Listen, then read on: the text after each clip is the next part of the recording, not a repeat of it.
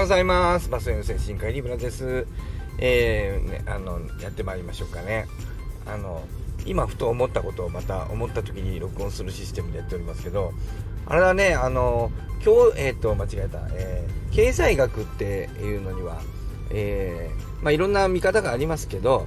うんと、僕らの頃っていうかな、僕が若い頃にはマクロ経済とミクロ経済っていう分け方があって、えー、なんていうかな、あの、まあ、同じものを対象にしても、まあ、経済学部もあれば小学部もあって、その、えー、なんていうんですかね、え、えー、まあ、その、俯瞰で見た時と、おその、なんていうかな、個別の動きっていうのはなんか別のものでしょ、なんていうかな。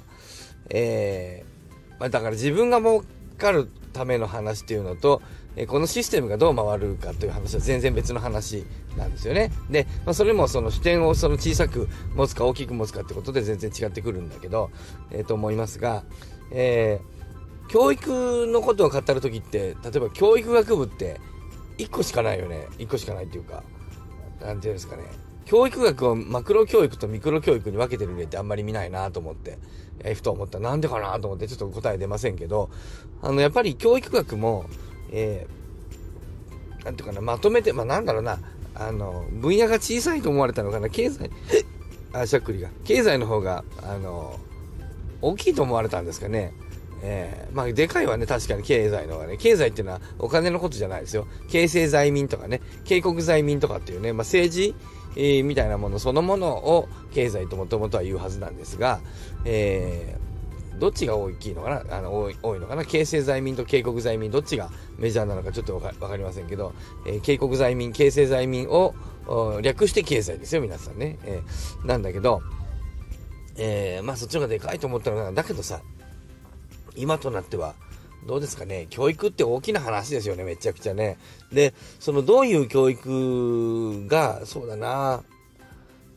ああ、面白いな。今言いながら思ったけど、ミクロ教育っていうのは僕らの思ってる教育ですよね。子供をどう育てるか、子供にとって何がいいか。で、その子供にとって何がいいか、子供をどう教育するか、あるいは子供の教育とは何かみたいなことを、子供の教育、自分の子供、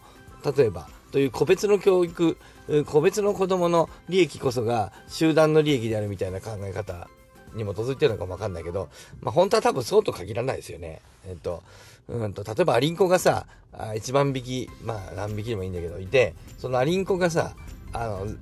団体としてさ、あの、いかにたくさん生き残るかという話と、一人一人のアリンコの利益がどうかっていう話は別の話だよね。こういう風に動いた方が、アリンコ全体としてはよく生き残るけども、その、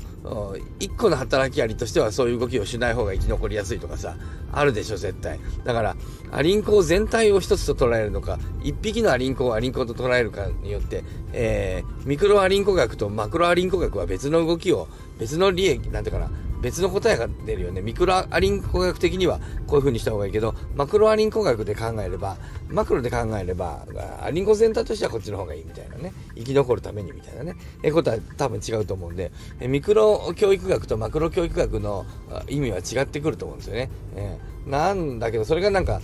そこに嘘があるよね。えっと、ミクロ教育学的な個人の利益が団体の利益にえー、その直結するというか、そのリンクする、リンクはするんだけど、なんていうかな、えー、一致するみたいなことがなんか嘘があるのかなと今聞いてて、聞いててっていうかね、まあ、ボイス聞いてたらなんか、なんかふと思いましてね。うん。だからうちの子供にとっていいことと全体は違うよね。うん。違うことがあるよね、おそらく。で、その全体といった時の全体、この全体といったと、そう全だよね。何を全、すべてとするかが、えっ、ー、と、少し変わってきてるのかもわかんないですね。えー、少なくとも戦前戦中みたいな時は、えー、国家あ、少なくとも日本はですよね。日本は国家というものを全体と捉えて、えー、そのいろいろ、まあ、経済も、えー、教育も、そういうマクロの幅をそこに捉えていたんだよね。ところが、うんと、今難しいのは、えー、国家というものの構造自体が崩れてきていて、つまりさ、えー、国家とは何かって言った時にその、えー、例えば一つは通貨発行権なんかは完全に昔の国家の定義ですけど例えば EU があの国々が通貨発行権を捨ててまで、アメリカ、日本、中国に対抗しようとしていたり、つまり EU 全体として一つの通貨を、ユーロを作っているということは、ユーロを発行する主体というものは全体になってしまった、全体というか EU 全体になってしまってるわけだから、まあ主にドイツとフランスですけど、だって、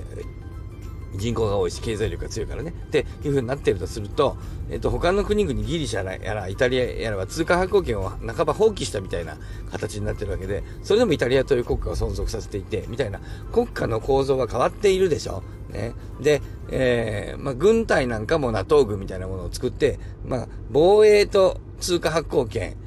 あと外交権。だから外交権だけでえー、イタリア、あのヨーロッパの国々は独自の国家として主張しているだけでさ、通貨発行権もなければさ、あなんなら交戦権、まあ、交戦権はあるか、だけど、軍隊1個にしちゃってるから、1個っていうか、1個じゃないけどさ、巨大な NATO 軍みたいなやつで連邦っていうかさ、あの、